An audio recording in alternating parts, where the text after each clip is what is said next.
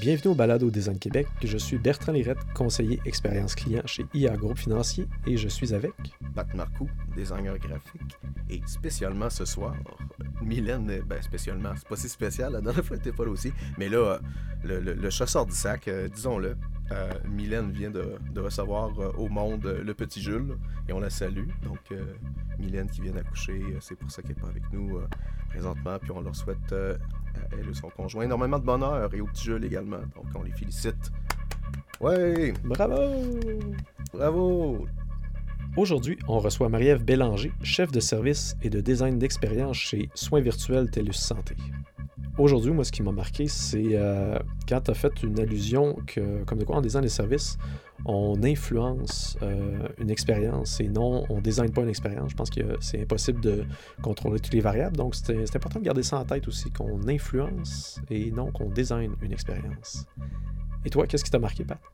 Moi, j'ai euh, trouvé ça le fun de voir un peu le parallèle tout le long parce qu'elle nous révèle avoir déjà été intéressée par le cinéma. Puis euh, après, elle trace, des parallèles justement entre cette, euh, comment, dire, une, espèce de design d'histoire, cette espèce de, contrôle de narration-là dans le design de service. Donc, c'est super intéressant de voir les parallèles qu'elle trace entre les deux. elle fait une super analogie aussi à la fin, donc vous allez devoir l'écouter jusqu'à la fin si vous voulez entendre l'analogie. Sur ce, bonne écoute.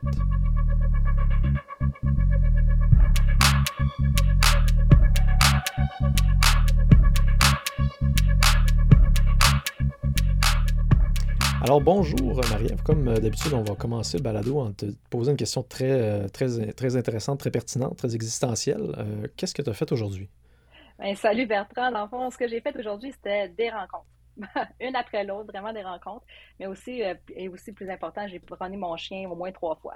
Elle voulait vraiment sortir dehors. Donc, euh, ça m'a fait prendre l'air à moins 10 aujourd'hui. Ça a fait pas mal de bien.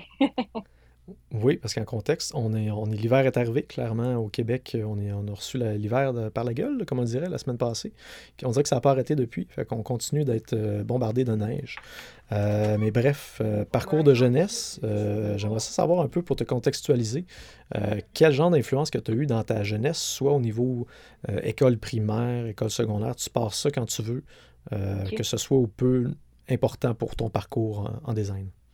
Mais oui, écoute, moi je suis une enfant des années 80, donc puis pour moi c'était vraiment tout ce qui était cité d'or, livres des babysitters, puis vraiment euh, aussi de la musique qui est très importante pour moi. Donc, si on regarde un peu côté primaire, vraiment, euh, j'ai été élevée un peu comme enfant unique, même si j'avais, euh, j'ai un frère, j'ai une sœur, puis j'ai une autre sœur par alliance, mais il y a quand même un écart d'âge assez significatif. Donc, un peu plus en tant qu'enfant unique dans la maison, été refermée un peu plus sur moi-même, puis j'ai été vraiment, j'ai développé une imaginaire qui est assez abondante, puis c'est vraiment là où est-ce que ça a pris son cours, puis c'était vraiment pour moi euh, cet imaginaire-là passait par, par, ça, par, par, les livres, par la musique, mais surtout par le bricolage. Donc, pour me faire plaisir, c'était euh, m'acheter euh, des livres, mais aussi m'acheter de la gouache, du brillant, des ciseaux, tout ça pour ma fête, pour, pour Noël, puis tout ça. Donc, vraiment, ça, ça, ça vient de, c'est venu comme partir, puis aussi ancrer tout ce qui était créatif dans ma vie. Puis un peu plus tard, euh, fin primaire, c'était vraiment la musique. Un peu à cause de mon frère euh, qui était vraiment dans le punk, dans le hip-hop, dans l'alternatif. Ça m'a vraiment imprégné. Puis c'est là où est-ce que j'ai commencé à faire des mixtapes pour moi-même en premier. Puis c'était vraiment des mixtapes sur des cassettes. Tu euh, écoutais la radio, tu pesais sur, sur record, t'attendais que la, chanson passe, t'essayais de, de peser sur, sur stop avant que le DJ parle. Donc, euh, j'ai des piles encore de cassettes chez moi où est-ce que c'est vraiment juste des mixtapes que j'ai fait. Puis ça, ça a comme déclenché mon amour pour la musique qui s'est entraîné, dans le fond, euh, au secondaire où est-ce que j'ai fait de la radio étudiante. Puis moi, c'était musique, c'était alternatif, c'était pop. Euh, puis c'était vraiment pour la musique, mais aussi pour les pochettes. ce que j'ai vraiment aimé, ce que je regardais toujours, c'était vraiment le design des pochettes. Puis c'est vraiment quelque chose qui est resté encore euh, jusqu'à aujourd'hui. C'était vraiment euh, comment, euh, comment les, les artistes s'exprimaient non seulement par leur musique, mais aussi par leurs pochettes. puis en plus de ça, la musique, pour moi, c'était vraiment comme une partie de l'expression que, que j'ai eue pendant mon adolescence. Mais en même temps, tu sais, secondaire 2 environ, c'était là où est-ce qu'il y a eu l'explosion des ordinateurs personnels. puis c'était vraiment aussi l'explosion un peu de, tout ce qui était Internet. Également début, début de tout ce qui était MySpace. Puis c'est là où est-ce que j'ai un peu j'ai un peu grandi dans cet univers-là. Quoi. OK. Je me demandais, tu parlais des pochettes comme ça. Es-tu capable de, ramener un souvenir comme un déclic qui est arrivé, une pochette en particulier qui a, qui a fait que ton, ton univers s'est ouvert, puis ça, boum! Ah, oh, ouais, c'est une super bonne question. Ben, écoute, euh, c'était la pochette qui me vient présentement à, à, l'esprit, c'est la pochette de, euh, d'un groupe canadien qui s'appelle I Mother Earth. Puis c'était vraiment une pochette où est-ce qu'il y avait un peu plus des éléments de fantasy. Ça ressemblait quasiment un peu à du Dali, là, de ce que uh-huh. je me souviens, mais c'était vraiment un, collage euh, d'un univers euh, saugrenu. Donc, c'est un peu ça qui, qui me venait à, l'esprit. Puis j'ai bien aimé ça, comme décoder ces, ces pochettes-là, puis mm-hmm. cette image-là spécifiquement. Donc, c'est bizarre, c'est ça qui me vient à l'esprit. Euh, cool, cool, cool. On va mettre ça dans les liens, en fait. Hein. les gens vont pouvoir aller le regarder. Mm-hmm. Oui. Fait que beaucoup d'influences de création, autant au niveau de la musique que du bricolage, comme tu dis. Euh, on arrive au secondaire. Est-ce que c'est une voix qui, t'a animé dans tes choix de cours, euh, art plastique, ces choses-là? Oui, art plastique, effectivement. Mais dans le fond, j'étais vraiment bonne en maths puis en sciences. Euh, puis tellement que j'ai, gagné la, médaille du gouverneur en, sciences. Mais dans le oh, fond. OK. oui. mais dans le fond, euh, j'aimais ça, j'adorais ça, mais ce qui me branchait vraiment, c'était les arts plastiques. Puis j'ai eu beaucoup de cours facultatifs aussi en céramique, puis tout ça. Puis au final, en fond, euh, j'ai été la seule personne de mon année à, aller en, art au cégep. Donc, j'ai été euh, en, cinéma au cégep de Saint-Laurent, tandis que toutes mes autres comparses allaient en sciences, en sciences de la nature, tout ça. Moi, j'ai décidé d'aller en, en, film puis en cinéma. Ouais. OK. Euh, une question intéressante parce que j'ai remarqué ça dans le dernier balado. Euh, souvent, les gens sentaient pas que cette voie-là artistique un peu était intéressante au niveau financier ou juste d'avoir une carrière. C'était beaucoup un peu dénigré. Je pense que ça avait une, mauvaise euh, connotation des gens qui, voulaient aller là-dedans. Toi, tu es allé là-dedans quand même. Ouais. ça ressemblait à quoi la réaction de soit tes parents ou tes gens autour de toi qui, te voyaient peut-être plus en sciences, justement, que d'aller dans ce, ce volet-là? Mais dans le fond, j'ai été très soutenue dans cette démarche-là. Euh, dans ma famille, c'était vraiment, c'est vraiment une famille qui, euh, qui met beaucoup de valeur sur les arts. Euh, mes parents, dans le fond, c'est, pas des artistes. Ma mère, c'est une comptable. Mon père, c'est un technicien de, du côté de, de Bell Canada. donc, c'est, c'était pas des artistes, mais les plus beaux souvenirs de mon enfance, c'était ma mère qui me traînait dans des vernissages. Euh, ici à Montréal. Euh, on allait voir de la peinture en direct, on allait voir, euh, on allait au musée assez, assez souvent. du côté de mon père, c'est, on écoutait des films à n'en plus finir, puis mes meilleurs souvenirs, c'est de, l'entendre rire à des films comme Dumb and Dumber ou des, films, des trucs niaiseux comme ça, mais c'est ça que, dans le fond, voir les émotions que ça pouvait provoquer, c'est ça qui, était, qui était beau. Puis, dans le fond, c'était quelque chose qui était accepté. Puis, dans le fond, j'ai peut-être aussi eu euh, les précédents familiaux où est-ce que mon frère puis ma sœur étaient aussi dans le milieu euh, des arts puis du design. Euh, mon frère était, était à Interdec, était en graphisme. Donc, pour moi, le graphisme, le design, c'était une voie qui était possible. J'ai vu que, premièrement, que c'était une option j'ai découvert c'était quoi le graphisme à cause de lui. puis ça m'a ouvert un peu à cet univers-là du design du côté de ma sœur, était en design d'environnement. Donc, ça m'a ouvert l'autre partie du design, qui est plus le design bâti, le design des espaces verts, le design des espaces publics. Ben oui. Donc, je voyais un peu comment la créativité pouvait être appliquée de différentes manières. Puis, euh, je voyais aussi que mes parents acceptaient ça. C'était des, des voix qui étaient acceptées euh, euh, à, la maison. Donc, ça ne m'a pas fait vraiment peur d'embarquer en cinéma, même si c'était quelque chose pour moi qui était un peu inconnu j'avais pas euh, je faisais pas des films quand j'étais petite euh, je faisais pas euh, c'était pas vraiment de l'image animée qui, qui m'animait justement. Mais c'était quelque chose où est-ce que dans le fond c'était raconter des histoires pour moi. C'était ça qui était important puis c'était un peu ça qui m'animait aussi pendant le primaire pendant le secondaire. C'était comment on raconte des histoires pour faire vivre des émotions pour faire rire mon père pour faire pleurer d'autres mondes c'était vraiment ça. C'est ça que je voulais aller dans le fond explorer OK. Puis pendant ton passage, justement, c'était à l'UCAM, je pense? Euh, oui, donc j'ai commencé, euh, j'ai fait mon cégep en cinéma, puis ensuite j'ai fait une année à l'UCAM euh, en cinéma et communication. OK. Puis là, il y a une bifurcation, ou si je comprends bien, ou tu es allé plus vers le, bac en art après, je pense? Ben, c'est ça. Donc, j'ai bifurqué en design parce que à un moment donné, je me suis dit, ce qui m'intéressait dans le cinéma, c'était, oui, raconter des histoires, mais raconter des histoires visuellement. Puis, je me suis tannée un peu qu'en cinéma, il y a beaucoup de dimensions à traiter. Tu as le son, tu as la mise en scène, tu as l'image. Puis moi, ce qui me branchait, c'était vraiment la composition, c'était euh, la texture, la couleur, c'était rajouter les, textes, les fontes par-dessus, les images. C'était vraiment ça qui me branchait. Puis je me suis dit, ben c'est un petit peu du graphisme, je pense, puis c'est un petit peu plus dans le design que je veux m'en aller. Donc, j'ai décidé de, bifurquer en design euh, à Concordia. Euh, sachant pas vraiment dans quel type de design je voulais me spécialiser. Dans le fond, je, voulais un design avec euh, grand D majuscule. Ouais. puis je voulais explorer un peu plus, en fond. OK, ouais, parce que ça, à, cette époque-là, quand tu parles de design, mettons pour toi, c'est. Parce qu'aujourd'hui, ça peut dire plein de choses. Qu'est-ce, que, qu'est-ce qui t'attirait plus précisément quand tu es arrivé dans ce, bac-là? Oui, dans ce bac-là, c'était vraiment le mix ou l'hybridité entre le design puis les arts. Il y avait comme un, fil conducteur avec le bricolage que je faisais quand, quand j'étais plus jeune parce que c'était quelque chose où ce bac-là la première année, la fondation qu'on nous offrait, c'était d'explorer tout ce qui est art plastique en plus des différentes techniques de design. Donc, j'ai exploré la peinture à l'huile, j'ai exploré le dessin, j'ai exploré euh, le design industriel, l'architecture, le design graphique, le design web, euh, le design de mode. Donc, c'était vraiment pour moi, euh, cette année-là, puis c'est ce qui m'a attiré dans ce bac-là aussi, c'était l'hybridité de, de ces modes d'expression-là.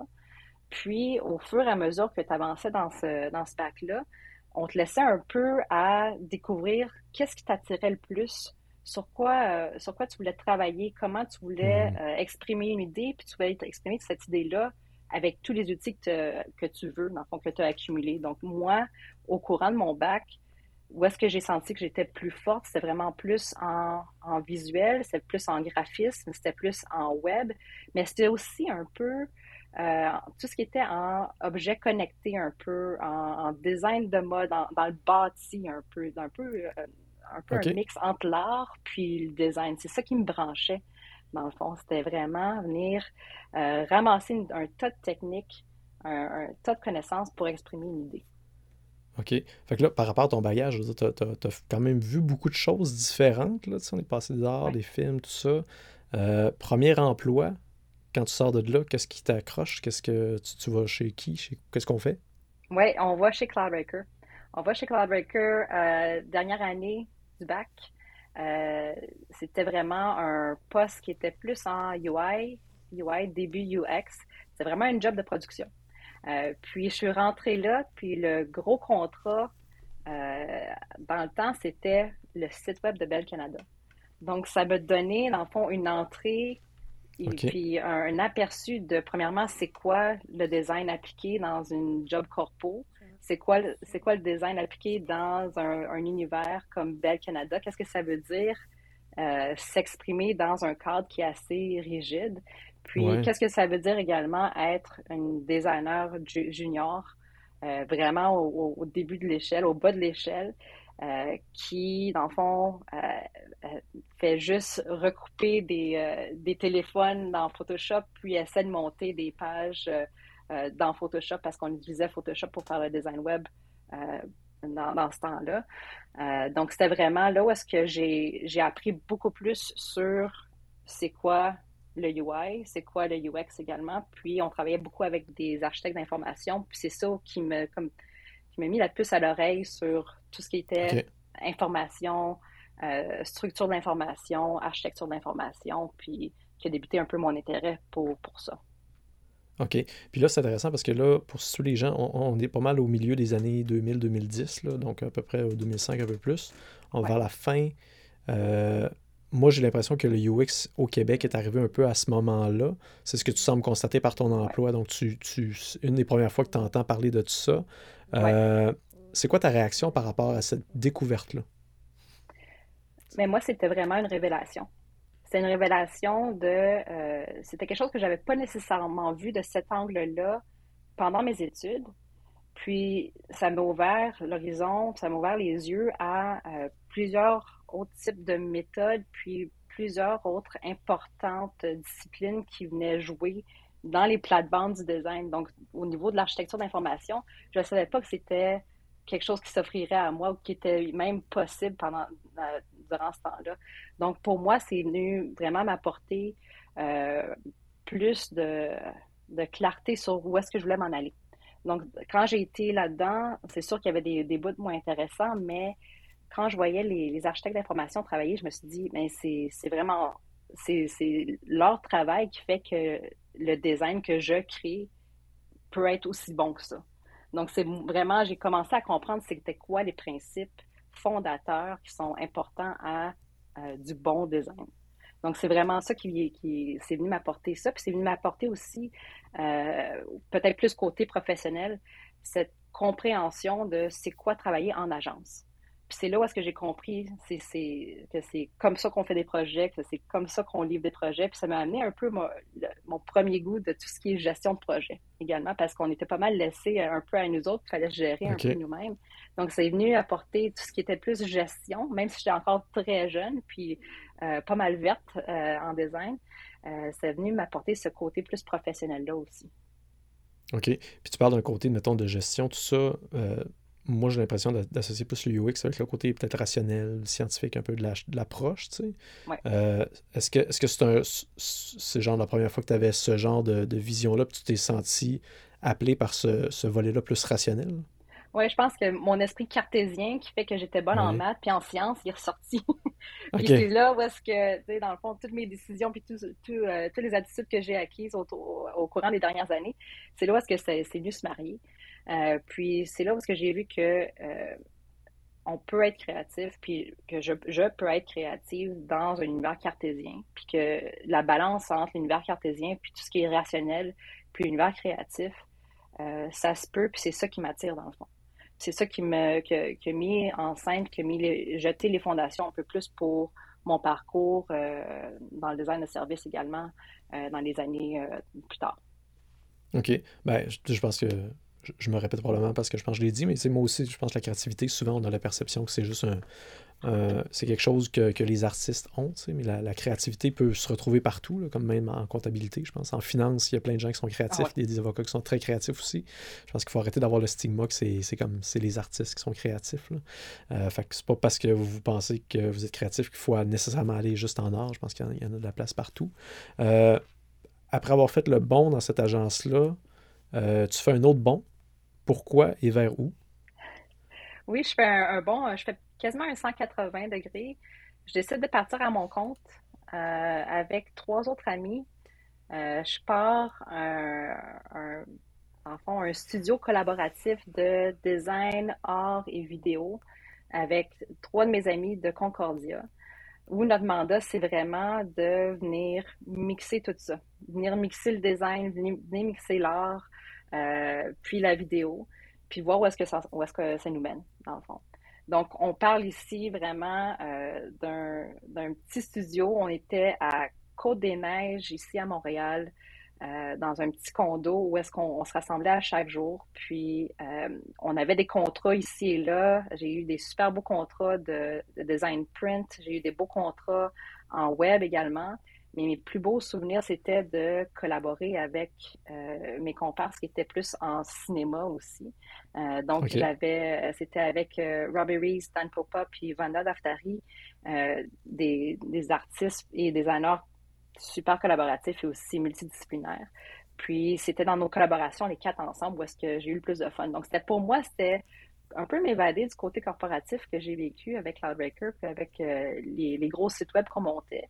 Aller chercher le, côté art, bricolage, euh, hybridité des méthodes euh, qui me manquait, dans le fond. Tout en essayant de gagner un petit peu ma vie, là, mais c'était un peu secondaire, d'une certaine manière. OK, à ce moment-là, c'est secondaire. oui. OK. Est-ce que c'est dans ce moment-là que tu pensais retourner aux études ou qu'est-ce qui a fait que tu Je pense que tu as fait une maîtrise par la suite? Oui, c'est ça. Donc, on a passé peut-être un bon deux ans ensemble dans ce studio collaboratif-là. puis, à un moment donné, j'étais, j'essayais de penser, on était dans un projet, puis c'était un projet qui ne voulait pas aboutir. C'était vraiment un projet où est-ce que tout ce qu'on faisait, ça ne marchait pas, euh, le design n'était pas bon, le client ne comprenait pas. Puis, dans le fond, j'étais super frustrée par où est-ce que j'étais présentement. J'étais frustrée parce que je produisais, puis je voulais aller voir un peu plus loin, justement, euh, c'était quoi le bon design, puis c'est quoi les principes fondateurs du design. Puis, euh, c'est là où est-ce que je me suis dit, OK, on, va regarder qu'est-ce qu'il y a. J'ai bien aimé mon expérience académique. Il y a peut-être quelque chose au niveau d'études supérieures qui, pourrait venir m'aider, qui pourrait venir m'orienter un peu plus parce que euh, un peu dans mon parcours, j'étais un peu hybride, puis un peu partout, un peu éparpillé, puis je voulais un peu essayer de, me recentrer. Donc la maîtrise, c'est ça qui a aidé vraiment à venir me recentrer un peu plus. OK. Puis on parle de quelle maîtrise à ce moment-là? Donc, j'ai euh, déménagé à Toronto euh, pour aller à l'Université de Toronto. J'ai fait une maîtrise en, euh, en information, en études de l'information. Donc, c'est à la faculté de l'information de l'Université de Toronto. C'est la faculté où est-ce qu'on forme des bibliothécaires, des archivistes, mais il y a aussi oh, tout un pan de cette école-là qui est système d'information, qui était dans le fond ma branche. Euh, puis j'ai fait un programme collaboratif également dans ce qu'on appelle le Knowledge Media Design, qui, était un, qui est un programme collaboratif qui était euh, fondé par Ron Becker, qui est un des pionniers, pionniers du euh, Human Computer Interaction. Donc, j'ai, dans le fond, j'ai trouvé une, une, maison où aller chercher un peu plus euh, les fondements que je voulais au niveau de tout ce qui était structure d'information. Donc, quand je parlais d'architecture d'information qui me branchait un peu plus tôt, j'allais un peu plus loin là-dedans. Donc, l'étude en information, c'est ça que ça m'a donné à aller voir c'est quoi les systèmes, surtout les systèmes complexes, comment ils sont gérés, comment ils sont hmm. créés, comment ils sont cartographiés aussi. Euh, puis avec le, programme collaboratif, ça m'a aidé à aller chercher tout ce qui était vraiment euh, dans le HCD, dans le Human Centered Design, parce que dans le fond, ce que je cherchais, c'était vraiment une maîtrise soit en UX ou en, design de service, mais ça n'existait pas vraiment dans ce contexte-là. Dans les années, c'était en 2008 là, quand je suis partie à Toronto, mm-hmm. ça n'existait pas encore vraiment. Donc, j'ai été me chercher quelque chose qui était, euh, qui était relativement proche de ça, mais qui n'était pas nécessairement ça exactement. Puis j'ai essayé de, de, faire un collage de différents cours, de différents projets qui m'ont amené vers euh, une expérience un peu plus approfondie du UX puis du design de service sans, sans le nommer, dans le fond. Oui, c'est ça, parce qu'on parle des balbutiements au, Québec, au Canada, en Ontario. Je pense que c'était début 2010, je pense que ça, ça a commencé à apparaître dans ce, temps-là. Euh, à ce moment-là, est-ce que tu sentais que tu avais trouvé comme, je dirais, ta tribu, genre? C'est à ça que tu t'associais le design de service ou c'était encore euh, un peu flou pour toi, cette discipline-là ou ce terme-là? C'était encore flou. C'était vraiment, euh, le terme n'était euh, pas dans mon, euh, dans mon univers encore. C'est quelque chose qui est arrivé un petit peu plus tard. dans ce temps-là, moi, je m'associais un peu plus, dans le fond, dans la maîtrise, j'ai été chercher beaucoup de, de, connaissances au niveau de tout ce qui est recherche qualitative, puis aussi de tous les processus centrés sur l'humain. Donc, je m'associais peut-être plus au UX comme tel, un peu plus euh, en design research, même s'il n'y avait pas ce, nom-là. Euh, puis tranquillement, avec, euh, avec le temps, j'ai vu que dans le fond, c'était du design de service que je faisais. C'est ça, on parle la bande, je pense que. Tout cas, même aujourd'hui, je pense qu'il y a plein de monde qui en font, mais qui ne l'appellent pas comme ça non plus. Je pense que ça regroupe beaucoup d'éléments. C'est assez confus, je pense, de l'expliquer aussi. C'est difficile. C'est très général, c'est très holistique. C'est plusieurs choses regroupées ensemble. Puis bon, on dit que ça fait le design de service un jour. Euh, à ce moment-là, euh, je pense que tu atterri dans le Think Tank Lab. Pendant tes études, ça? Oui, c'était à la fin de mes études. Donc, euh, je, finissais, je finissais mon mémoire. Je faisais partie d'un labo académique, puis qui s'est transformé en Think Tank Lab. C'était le nom du, du labo. C'est un laboratoire de fabrication, donc un Fab Lab. Euh, qui était aussi à la base un consortium entre euh, différentes universités, l'Université de Toronto, l'Université métropolitaine de Toronto, qui était l'Université Ryerson, et différentes entreprises, des petites entreprises, des grandes entreprises. C'était, dans le fond, un, consortium qui était centré sur les objets connectés. Puis ce qu'on essayait de faire, c'était vraiment de créer les conditions idéales pour essayer de générer des innovations dans tout ce qui était le domaine des objets connectés. Mon rôle à moi, c'était d'être la coordonnatrice du laboratoire, donc c'était de créer ces rencontres-là entre les différents partenaires. Donc, j'ai parlé, euh, j'ai fait du réseautage en masse dans ce temps-là. C'est là où est-ce que j'essaie de connecter des, des, scientifiques, des chercheurs, euh, des gens en, en, business, des gens en développement des affaires, des technologues euh, les mettre ensemble dans une pièce, essayer d'avoir des, des, idées, faire des brainstorms pour essayer de trouver les, les de nouvelles idées, de, des nouvelles innovations en objets connectés, essayer que ça marche, essayer de les fabriquer justement avec le laboratoire où est-ce qu'on était. On avait des imprimantes 3D, on avait des découpeuses laser, on avait toute la technologie Arduino qui hmm. était euh, dans ses balbutiements. Euh, donc, on était vraiment dans un, dans, dans un endroit où est-ce que euh, tu, sens, tu sentais que c'était en ébullition, ce monde-là, c'était au début des objets connectés. Tu sentais que toutes les personnes et les, organisations qui étaient connectées au labo voulaient faire quelque chose euh, dans ce, dans ce domaine-là. Puis au final, moi, ce que ça m'a amené, c'était vraiment, premièrement, découvrir des nouvelles technologies, puis être capable de parler dans ce monde-là, puis d'être capable de traduire mmh. ce que ça veut dire, ces technologies-là, pour différentes personnes. Ça m'a amené également euh, beaucoup beaucoup de réseaux. En fond, vraiment, euh, le, réseautage de base que j'ai fait dans ma vie, c'était dans ce moment-là, euh, dans ma vie, c'était par ce, labo-là, parce que toutes les, organisations, les entreprises qui étaient connectées dans ce labo-là, c'était toutes des, entreprises qui étaient un peu en design, en UX, mais qui se cherchaient un peu. Tu voyais qu'ils essayaient de voir c'est quoi la prochaine frontière, le next frontier pour, le design, est-ce que c'était les objets connectés ou c'était le design de service? Parce que dans le fond, ce qui est intéressant, c'est que la plupart des entreprises euh, avec qui j'ai travaillé durant, ce, durant cette passe-là du think tank, c'est des, organisations qui se sont tournées dans ces années-là, 2010, 2011, 2012, vers le design de service. Euh, euh, j'ai participé à mon premier Service Design Jam grâce à, euh, à ces organisations-là, grâce au Think Tank Lab également. On a eu le premier euh, Design Jam à Toronto, 2011 environ. Puis c'est à cause de cette euh, organisation-là, puis de ces entreprises-là qui, étaient, qui faisaient partie du labo que j'ai connu vraiment cet univers-là. Puis j'ai été capable enfin de mettre un nom sur ce que je faisais, puis sur ce qui m'intéressait aussi, qui était le design de service. Puis c'était quelque chose que qui était dans l'air, mais qu'on ne savait pas comment nommer encore au Canada, puis euh, à Toronto. Puis c'est quelque chose qui, est arrivé par la bande. Euh, c'est un de mes collègues euh, chez Normative, qui était une des entreprises qui, avec qui j'étais connectée, qui a décidé, qui, je pense qu'il avait, été dans une conférence du, réseau de Service Design, puis qui a ramené cette idée-là, ce concept-là de Service Design Jam à Toronto. Puis c'est de là que ça a découlé, vraiment. Euh, comment le, service design est, démarré à Toronto, c'est vraiment de, ce côté-là. C'est super intéressant parce que on dirait que c'est des jobs qui. Ça fait longtemps qu'ils auraient dû exister. En fait, c'est une optique sur le monde que ça fait longtemps qu'il aurait dû mhm. exister.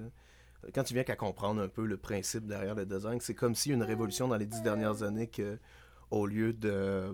on entend mon fils bailler, je suis désolé. Euh, j'ai pas le luxe de, de l'avoir qui dort.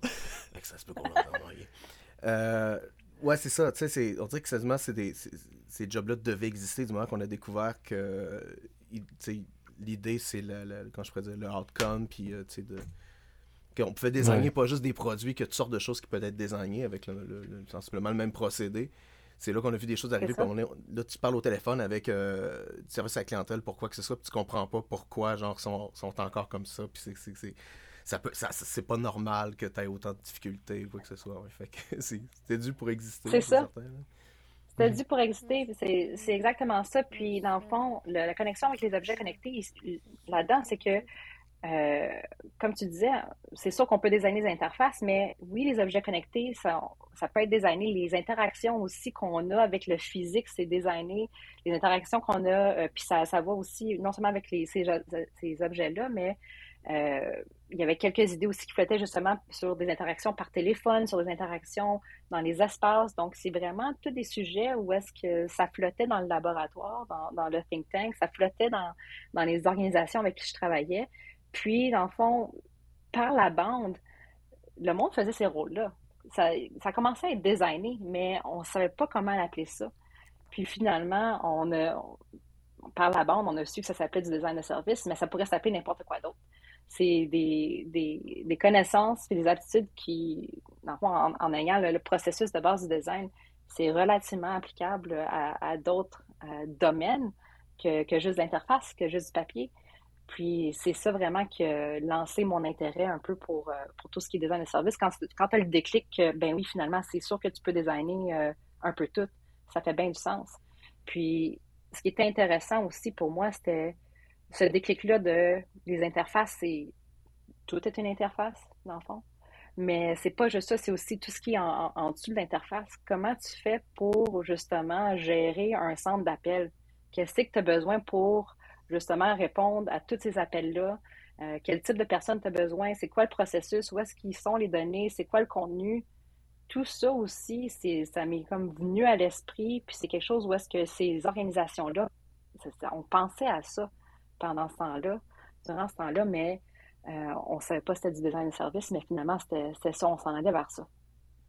Oui, c'est ça. Puis on sentait l'éclatement des, des touchpoints. Les points de contact qu'on avait, c'était principalement des interfaces, des applications. on était pris là un peu. Puis dans le monde numérique aussi.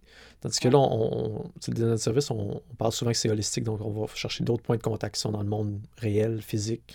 Euh, autant dans le front-end que le back-end. Donc, comment tu dis les processus justement internes qui permettent de livrer une expérience client aussi?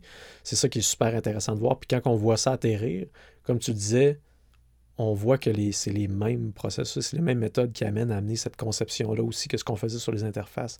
je trouve ça dommage parce que les étudiants à l'université, j'avais l'impression qu'ils ne voyaient pas ça. Ils, ils, associaient souvent la méthode et les processus à, exemple, juste du branding ou juste de l'édition imprimée.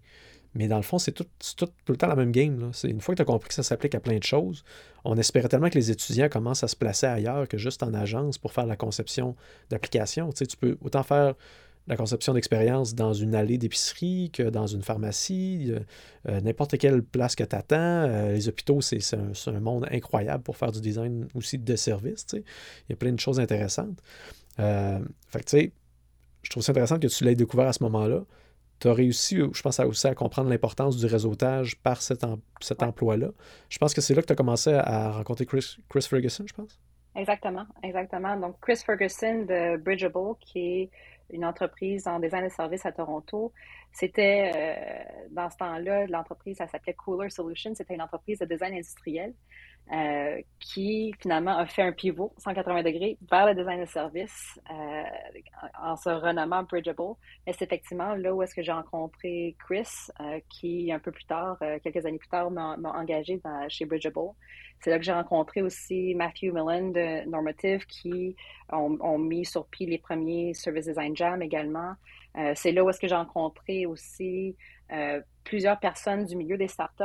Euh, puis mon rôle après Think Tank, c'était, j'ai été dans, dans, le monde des startups. Donc j'ai rencontré Catherine Haig de, de dans ce temps-là, c'était Shoplocket, qui m'a amené, me ramené tout doucement dans le monde du, du UX. Dans le fond, euh, je suis sortie du côté euh, plus académique. Euh, puis je voulais retourner un peu plus dans, dans, le concret, je voulais retourner dans le design, je voulais retourner faire des choses un peu plus dans, dans, le numérique. Puis j'ai suivi Catherine pour aller dans son nouveau startup. J'étais, je pense, la quatrième employée. Euh, Shoplocket, c'était une, euh, une, compagnie de commerce électronique qui faisait compétition à Shopify euh, dans, dans oh. ce temps-là. On a été acheté par un, gros conglomérat, donc quand même une belle sortie pour, pour le startup, mais c'était vraiment un autre changement, un autre pivot, dans le fond, dans ma carrière, où est-ce que j'ai été en, en, académique pour assez longtemps, puis ensuite, je suis allée dans, dans le monde des startups.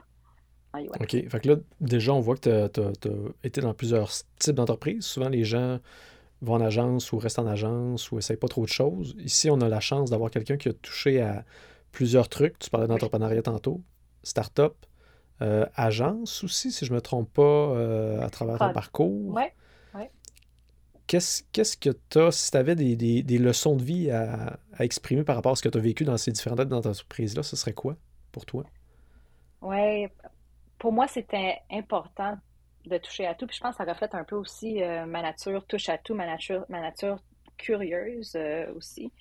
Pour moi, si on regarde un peu l'entrepreneuriat, c'était important pour moi pour aller expérimenter, pour aller essayer des hmm. nouvelles choses, essayer d'aller mixer tout ce qui était art et design. Puis même aussi, j'ai retouché à l'entrepreneuriat peut-être plus en, freelance un peu plus tard dans ma vie, dans les dernières années.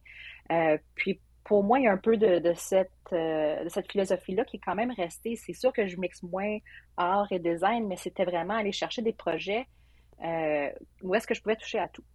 Donc, l'idée de toucher à tout, c'est quelque chose qui revient pas mal pour moi dans mon parcours. Donc, non seulement en entrepreneuriat, mais c'est ce que j'ai retrouvé aussi dans les startups en start-up, quand tu es la quatrième employée, même si ton, ton titre c'est directrice UX, tu fais tout. Tu fais tout. Tu fais du marketing, tu fais du, euh, de l'expérience client, tu fais du design. Mais c'est là aussi que, dans le fond, le, titre de directrice UX, c'était pas mal réducteur parce que euh, en touchant à tout, je touchais tout le parcours client aussi, le parcours, euh, mm-hmm. le parcours utilisateur au complet. C'était pas juste la plateforme web, l'application non plus, mais c'était tous les points de contact euh, auxquels je touchais en tant que, designer. Puis, en étant juste quatre dans l'équipe, ben, tu essaies de faire vivre ces points de contact-là comme, comme tu peux. Donc, tu designes aussi tout ce qui est le back-office, tout ce qui est les, systèmes en ben arrière en même temps. Donc, pour moi, l'univers des startups, bien que c'était un, rythme effréné, puis c'était vraiment, heureusement que j'étais jeune dans ce temps-là parce que ça prenait quand même une constitution forte. Mais j'ai tellement aimé ça, j'ai trippé parce que j'avais tellement de chapeaux, puis je pouvais toucher à, n'importe quoi, puis j'avais quasiment carte blanche sur tout. Donc, c'était ça qui était vraiment trippant. C'était être avec euh, trois autres personnes, puis évidemment, on a grandi un peu plus, mais trois, quatre autres personnes, euh, puis être capable d'aller euh, vraiment all in, être capable d'aller faire quelque chose par nous-mêmes, puis de livrer la marchandise. Ce qui était intéressant dans le startup parce que j'étais, dans le fond, responsable d'un peu tout, puis je voyais aussi, au final, je voyais la marchandise livrée je voyais c'était quoi l'impact que j'avais hmm. directement. Je peux être capable de mesurer ça aussi. Donc, pour moi, l'univers startup, c'était un terrain de jeu fantastique, mais c'est sûr que ça m'a épuisé un peu plus. Euh, donc, j'ai été ensuite en agence. Donc, un peu plus euh, en agence avec euh, chez Totem. j'ai fait, dans le fond, en agence, j'ai fait Cloudbreaker un peu plus tôt, puis j'ai fait Totem dans les dernières années. Totem qui était une agence de contenu au départ, une branche de transcontinentale. Euh, où est-ce qu'on essayait de monter le programme de design de service euh, euh, au complet. Là, vraiment, c'était vraiment une, nouvelle offre, une, nouvelle corde à leur arc. Puis c'est là où est-ce que j'ai pu monter, j'ai pu prendre toutes les connaissances que j'ai acquises au, courant des dernières années avec tous les chapeaux que j'ai eus en start-up, en académie, au côté, dans le côté freelance. Puis j'ai pu mettre jeter les bases d'un programme de design de service. J'ai pu monter une équipe de design de service euh, qui, était petite, mais qui, qui voulait vraiment. Euh, puis pour moi, ça me donnait, l'agence, ça me donnait beaucoup plus de stabilité, ça me donnait un peu plus de contraintes également, euh, ce qui était intéressant parce que c'était des contraintes que je n'avais pas auparavant en, quand j'étais indépendante ou quand j'étais en start-up. Mais ça me montrait un peu c'était quoi l'idée encore côté cartésien, côté créatif quand on parlait de, de Cloudbreaker tantôt, c'est ça qui, est revenu aussi, mais ça me donnait aussi l'opportunité de voir c'était quoi monter une équipe, euh, une nouvelle équipe, euh, d'un point de départ euh, qui était, vraiment à zéro, puis on essayé de monter l'équipe, les projets, les processus, puis essayer de, de, faire fonctionner tout ça. Donc, ça m'a aidé vraiment à développer tout le côté gestion, gestion du personnel, gestion de projet, beaucoup plus. Donc, l'agence, c'était assez intéressant pour moi, mais euh, finalement, un autre virement pour moi, j'ai vu où est-ce que je suis présentement. Je suis du côté client. Donc, euh, j'ai fait, j'ai fait un peu tout. J'ai fait de l'entrepreneuriat, j'ai fait euh, start-up, j'ai fait agence, j'ai fait service conseil et maintenant côté client chez TELUS Santé, ça me donne une toute autre vision. c'est vraiment l'autre facette, une autre facette que, que j'ai découvert euh, au complet, puis que pour moi, euh, qui est très intéressante parce que, un peu comme en start-up, je suis capable de voir l'impact de mes gestes, l'impact de mon design, l'impact de mes processus, euh, parce que on, non seulement on fait la, la, découverte, la conception, le design, mais on fait surtout l'implémentation. Quelque chose qui me manquait tellement quand j'étais en agence, tellement quand j'étais en service conseil, sais, quand tes idées y aboutissent dans un PowerPoint qui traîne sur la, tablette du client, c'est pas super motivant. Fait c'est vraiment ça pour moi, la, grande leçon ici, c'est euh, je suis bien contente d'avoir vécu toutes ces étapes-là. Ça m'a amené tellement de nouvelles cordes à mon arc. Ça m'a développé tant en tant que designer, mais aussi en tant que personne qui euh, s'élève en maturité, s'élève en expérience, qui maintenant euh, qui est capable d'avoir une équipe qui, gère une équipe, qui gère une, discipline vraiment à l'interne. Euh, mais au, final, côté client, c'est vraiment là où est-ce que ma maison est présentement parce que j'ai un peu, j'ai le meilleur des deux, trois, quatre mondes que j'ai fait à date.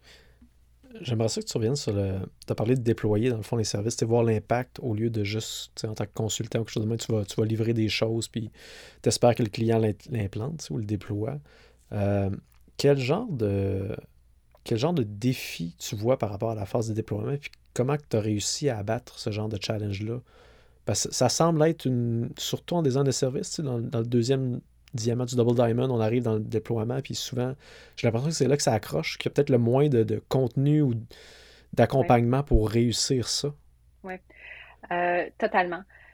Le déploiement, pour moi, présentement, c'est il y a plusieurs niveaux, évidemment. avec le design de service, il y, a, tellement de disciplines, il y a tellement de facettes au design de service qu'on doit considérer. Quand je déploie un nouveau service euh, chez TELUS Santé, c'est sûr que la facette plus interface utilisateur, la facette, euh, tout ce qui était, tout ce qui est le front-end du, service. Donc, ça pour moi, c'est, je suis un poisson dans l'eau, ça me vient tout seul, c'est, vraiment mon background. Puis, c'est un peu, euh, c'est un peu le processus familier de, livrer à l'équipe, euh, à une équipe de produits et à une équipe de, développement. Mais où est-ce que vraiment les, les challenges sont, les défis sont, c'est dans l'implémentation du back-end, donc de tout ce qui était de tout ce qui est du service. Donc pour moi, mes alliés les plus considérables ici euh, chez Télésanté, c'est l'équipe des opérations. Je ne pensais pas travailler d'aussi près avec les gens des opérations, mais c'est vraiment comme ça qu'on peut implémenter des services. Donc, pour moi, ce qui était intéressant dans les dernières années, c'est d'essayer d'augmenter mes connaissances et mes aptitudes pour tout ce qui est la gestion des opérations, être capable de parler leur langage pour que lorsqu'on a des nouvelles idées, lorsqu'on a des, des, nouveaux projets, donc, on veut implémenter même euh, des nouvelles fonctionnalités, même dans nos applications, dans nos, euh, dans nos interfaces web, qu'on puisse être capable de les traduire dans le monde des opérations. Puis moi, présentement, je travaille chez TELUS Santé. Donc, le monde des opérations, c'est le monde des opérations cliniques. Donc, on a plusieurs euh, infirmières, on a plusieurs infirmières praticiennes spécialisées, on a vraiment une équipe clinique à gérer, puis c'est des, des, infirmières qui doivent interagir avec des patients. Donc, ce qu'on fait pour nous, c'est on, on, établit des protocoles, on établit des processus par les opérations, puis avec, euh, avec les, les, équipes d'infirmières pour s'assurer que l'implémentation se passe bien. Puis ce qu'on fait, euh, dans le fond, c'est pour le, le, bien des clients, donc euh, des, puis, puis, des patients. Donc, pour moi, c'est vraiment considérer tout ce qui était, tout ce qui est côté opérationnel, côté ressources humaines également, parce qu'il faut penser à ces pour prendre un exemple, à, ces infirmières-là qui voient les, euh, les patients puis qui doivent livrer ce service-là, c'est dans le fond, oui, il y a une interface euh, numérique, mais les personnes qui livrent le service, c'est vraiment ces, ces infirmières-là qui, qui le livrent. Donc, il faut penser à euh, comment elles, elles parlent aux patients, comment elles gèrent les patients. Donc, tout ça, c'est designé. C'est designé. Puis, c'est, dans le fond, mes plus grands collègues, c'est côté opération, c'est des designers de services également. Donc, moi, je travaille avec les, euh, gestionnaires des opérations. Puis ensemble, on, sur des différents projets, on devient des, équipes de design de services. C'est pas juste moi la designer de services, c'est pas juste mon équipe, c'est vraiment les équipes de projet qui incluent euh, opération, technique, sécurité, euh, mm-hmm. vie privée, puis tout ça. donc pour moi, les, les plus grands défis, c'est vraiment s'assurer que s'assurer d'arrimer tout le côté humain qui est derrière les services.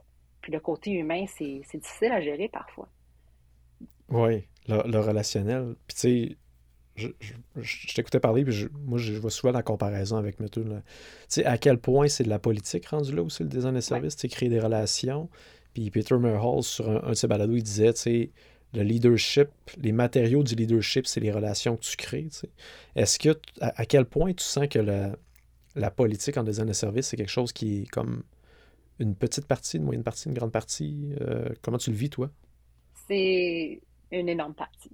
C'est vraiment, euh, dans mon quotidien, je te dirais, c'est 50 à 75 de, de mon travail.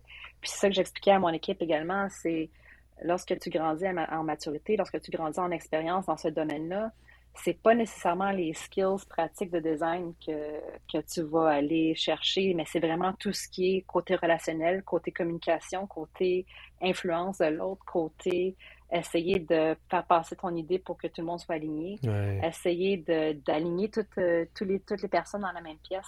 Donc, pour moi, vraiment, le, matériau les, euh, du design présentement, c'est vraiment ça, c'est ce immatériel-là. C'est tout ce qu'il y, a à voir avec les personnes. Puis c'est intéressant, c'est pour moi, c'était vraiment le, défi, euh, premièrement, de vraiment de faire le, pivot complet en design de service, c'était vraiment essayer de, de garder, d'augmenter ces compétences-là.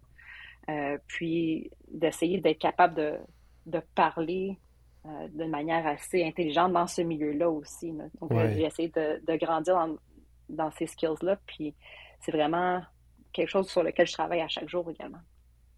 Puis ça, c'est. Ah, moi, je me trompe. Je pense pas que tu as, appris ça à l'école non plus. C'est pas ta maîtrise ou tes études. C'est ça, c'est vraiment l'expérience, on dirait. Mais je trouve ça bizarre. Je trouve ça bizarre parce que quand tu dis que ça fait partie, mettons, 50 à 75% de ce que tu fais, mais que tu n'as pas du tout étudié là-dedans, c'est quand même spécial de comparer ça. J'ai l'impression qu'il y, a une lacune au niveau de la, du curriculum, de justement la communication, la valeur des relations, comment amener son idée. Je pense qu'on le touche des fois en parlant de la critique, ces éléments-là, euh, comment articuler les, les, les, décisions design, tous ces volets-là. Mais je trouve que c'est quand même manquant, on dirait. Oui, totalement. Tu as raison, on, touche un peu là-dedans. On le touche un peu aussi dans le processus. Donc, comment faire de la co-création? Comment venir amener les idées ensemble, comment mettre ça ensemble, mais pour aller socialiser ton idée, pour aller chercher les dollars du leadership, pour aller chercher, euh, euh, dans le fond, le oui du leadership, on n'en parle pas vraiment. C'est tout ce qui est cette communication plus politique-là. Moi, j'ai appris ça sur le tas. Je me suis, je suis sûre que je me suis mis dans le pétrin une couple de fois, puis j'ai mis j'ai mis mes doigts ce que je où est-ce que je ne devais pas. Je suis sûre pas mal plus qu'une couple de fois. Euh, puis dans le fond, ça, fait mal d'apprendre sur le tas comme ça, mais c'est un peu. C'est pas quelque chose, pas un sujet qui est encore enseigné euh, au bac ou à la maîtrise, en tout cas dans, dans, ce que j'ai fait. Euh, j'ai des cicatrices, mais je suis fière de ces cicatrices-là. c'est des bonnes cicatrices. C'est en fait apprendre des choses. Euh, on arrive quasiment vers la fin, mais j'aimerais ça vraiment couvrir un sujet qui remonte à peu près à 2015. Euh, tu as fait partie des, fondateurs et fondatrices, fondateurs du chapitre canadien de design de services. J'aimerais ça que tu me parles un peu de tout ça, comment ça a, comment ça a apparu, euh, puis qu'est-ce que ça fait, s'il y a des gens qui veulent un peu plus d'infos par rapport à ça? Oui, donc 2015, on, revient quasiment au sujet du Think Tank Lab puis du réseautage. Dans le fond, c'est grâce à ce réseautage-là que j'ai connu Chris Ferguson, qui est aussi un autre des, des cofondateurs du Service Design Canada, du chapitre euh, canadien du, du réseau de Service Design. Euh, puis c'est aussi dans ce temps-là que j'ai rencontré euh, Chad Story, qui est l'autre cofondateur. puis dans le fond, on se retrouvait les trois à pratiquer le design de service dans différents environnements. Donc, Chad et Chris qui étaient à Bridgeable, moi qui étais chez Totem, on voyait qu'il y avait plusieurs designers qui pratiquaient ce type de design-là, mais qu'on n'était pas, on n'avait pas encore d'espace ou de milieu où échanger. On, était, on savait qu'on était là, mais on ne savait pas trop ce qu'on faisait. on savait pas trop ce qu'on faisait, puis on savait pas trop comment le faire non plus. Euh, puis, c'est sûr qu'on avait beaucoup de, d'activités comme les design jams ou les, les services safari, mais c'était pas assez. Donc, on voulait quand même se réunir, on voulait avoir une, maison pour ces, types d'activités-là. Mais nous, notre but, notre mandat, c'était vraiment d'aller créer puis animer une communauté de designers de service. Premièrement, aller voir où sont les designers de service parce que euh, ce titre-là n'existait pas dans ce temps-là, ben en 2015. Donc, plusieurs designers UX faisaient du design de service. Notre mandat, c'était comme d'aller les réveiller un peu puis dire Hey, tu fais du design de service, veux-tu te joindre à nous? Veux-tu nous parler un petit peu plus?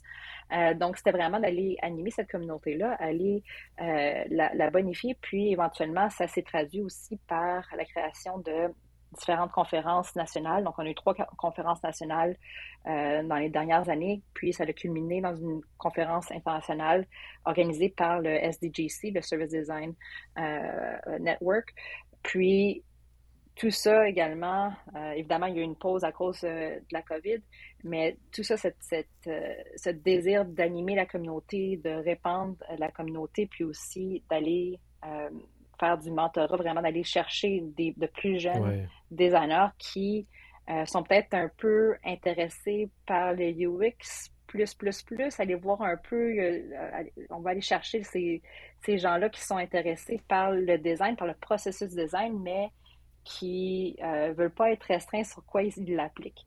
Donc, on va aller voir un peu, on va aller promouvoir euh, le design de service euh, chez ces gens-là. Donc, c'est pour ça qu'on lance bientôt un, programme de mentorat, justement, chez Service Design Canada pour venir aider à faire croire ce réseau-là, le réseau de, du Service Design Canada, mais aussi faire croire ton réseau personnel. Parce que pour moi, le réseautage a été quelque chose qui a été euh, tellement important dans ma carrière. Euh, la plupart des, de mes rôles, de mes opportunités, ça vient vraiment de, euh, du labo think tank quand, quand j'étais plus mhm. jeune. Puis je veux essayer de redonner cette même opportunité-là à des plus jeunes designers, essayer d'aller chercher, d'aller leur montrer c'est quoi le réseau auquel ils ont accès. donc, on lance ça sous peu. Donc, on a un site web sdcanada.ca. également notre, notre Twitter SD Canada, où est-ce qu'on peut aller voir plus de nouvelles et sur LinkedIn également. Euh, donc, on essaie de, reprendre nos activités de fil en fil avec, premièrement, avec ce programme de mentorat-là.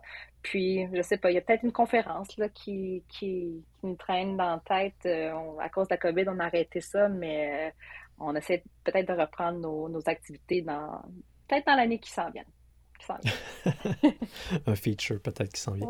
Ben, je trouve ça intéressant de taper sur le clou parce que je pense que l'importance du networking, la communauté, euh, de, se retrouver entre nous, des gens qui ont des intérêts communs aussi, c'est super important. Comme on disait en intro aussi, moi je, moi, je sens que je l'ai réalisé trop tard dans ma carrière, dans ma vie, euh, de l'importance que ça a. Je l'ai vécu un peu sans m'en rendre compte de l'influence que ça avait eu sur mon développement puis ma carrière. Je pense que j'invite tout le monde à essayer de trouver les gens qui sont comme vous un peu, puis Parlez-vous, euh, prenez avantage de la, COVID. Les gens, tout le monde, on peut faire des cafés virtuels à distance. Personnellement, j'en fais à chaque semaine avec des gens à travers le monde entier. Euh, c'est super intéressant de parler à des gens des enjeux que vous avez aussi dans des milieux similaires ou pas. Euh, il y a tellement à apprendre à créer ces liens-là pour justement aller plus loin. Je pense qu'on n'a rien à perdre. Puis N'hésitez pas. N'hésitez pas à rejoindre les gens. Des fois, euh, on peut avoir des belles surprises sur des gens qu'on pense inatteignables. Puis finalement, on, peut, on peut leur jaser euh, de temps en temps pour avoir des, bons petits, euh, des petits ins sur la carrière. C'est là que je me rends compte qu'on a dépassé le temps, mais qu'il reste les rapid fire questions. Attends un petit peu, Bertrand. Je pense qu'on va dépasser une petite affaire parce que j'ai une question qui me démange depuis que Vas-y, pas pu la poser. C'était trop intéressant.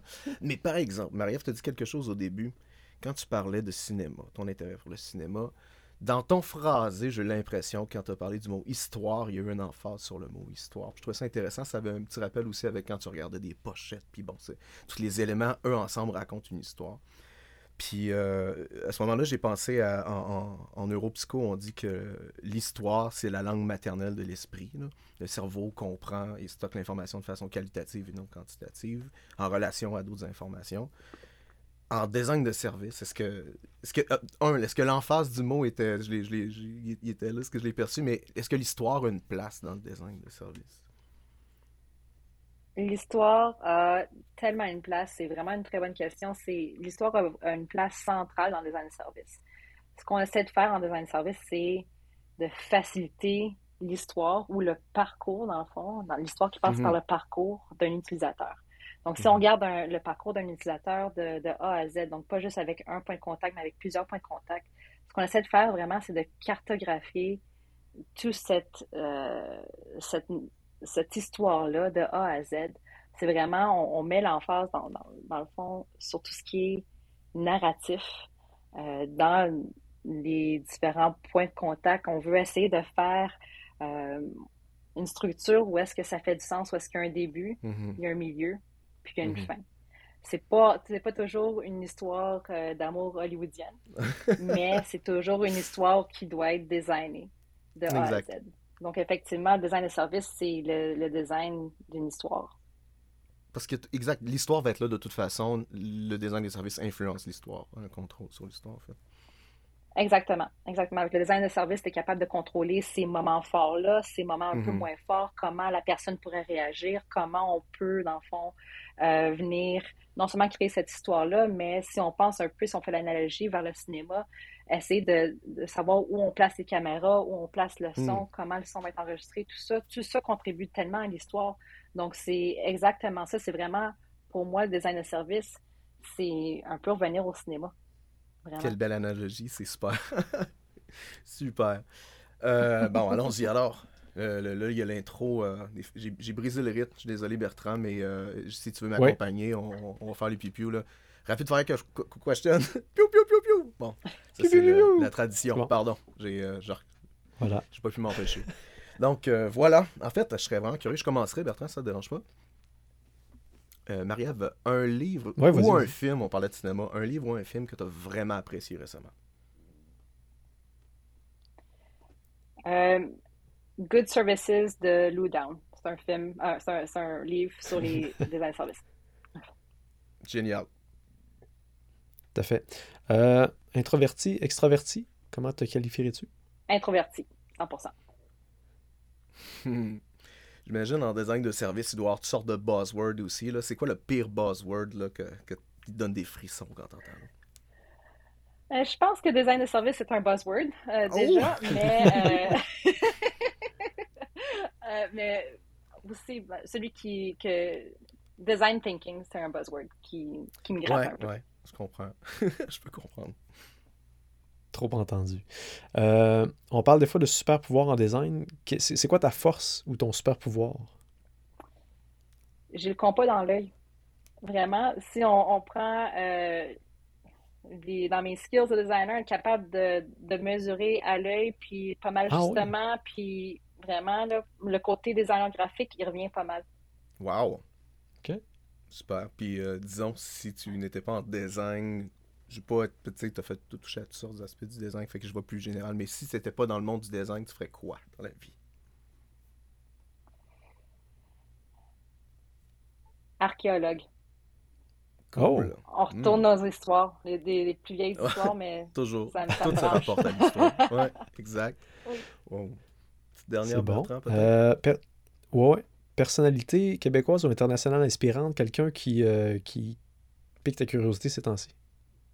Denis Villeneuve. On retourne aux histoires encore une fois, mais ben euh, oui. côté cinéma. C'est partout. euh, ouais. Puis c'est quelqu'un qui, qui est comme qui a monté en même temps que j'étudiais le cinéma, donc euh, son parcours m'intéresse. Génial. Fou, fou. Faisais un autre patte. Ça a été vite, hein? Je pense que c'est la première fois qu'ils sont Ah, rapides, nos fire questions. Ouais. Euh, Ouais, ouais, non, c'est pour, pour une première fois. Mais prends-en une dernière, Pat, je vais, je vais finir après. Ah, ok, t'as peu, là. Oh my god, tu m'as, tu m'as pris par le détour. Là, tu parlais du compas, là, la question est proche, mais je veux savoir, là, euh, as-tu une obsession de design, un, un- un pli professionnel ou un, truc comme ça que tu traînes dans la vie de tous les jours? Là? Euh, même chose, oui, ça c'est relié au, au compas dans l'œil, mais s'il y a quelque chose de croche dans quelque part dans la pièce, il faut que je le, faut que je le bouge, fais. faut que tout soit Hmm. égal. Tu fermes un œil. Oui. Pour... C'est trop dérangeant. Parfait. On termine toujours avec euh, la dernière question qui est un conseil que tu aurais à donner à quelqu'un qui est designer, que ce soit junior, senior, peu importe, euh, quelque chose que tu aimerais communiquer à l'ensemble de nos auditeurs et audi- auditrices? Euh, Peut-être deux choses dans le fond. Le premier point, je pense qu'on l'a martelé un peu, mais réseautage, puis réseautage continu, en continu. C'est tellement important pour moi. Ça m'a aidé à faire tellement de pivots dans ma carrière, puis ça m'a aidé à aller chercher d'autres connaissances. Euh, la deuxième, le deuxième point, ça serait aller voir dans des sujets connexes dans les études, ou euh, même au-delà des études, aller voir les sujets connexes. Pour moi, ce qui me branche, c'est tout ce qui est euh, sciences sociales, c'est tout ce qui est philosophie, c'est tout ce qui est histoire, cinéma. C'est ça qui m'alimente présentement. Très cool. Hmm. Euh, Marie-Ève, merci beaucoup de ton temps. Merci. Merci beaucoup. Merci à vous. S'il y a des gens qui voudraient te rejoindre, euh, par quel euh, canal ce serait le mieux On toi? peut aller sur LinkedIn, Emma Bélanger, ou sinon sur Twitter, Wrong Posture. OK, ça marche. Euh, S'il y en a qui ont des commentaires euh, sur l'émission, euh, merci de les adresser directement à allo.dsgnqc.ca. Euh, sinon, sur la page Facebook aussi, on est encore là. Euh, donc, on vous remercie d'avoir écouté le, le balado. N'hésitez pas à le partager ou à nous suggérer des invités ou des thématiques. On est ouvert à toutes. Donc, euh, merci de votre temps et on se dit à bientôt. Bye. Bon, Merci. super.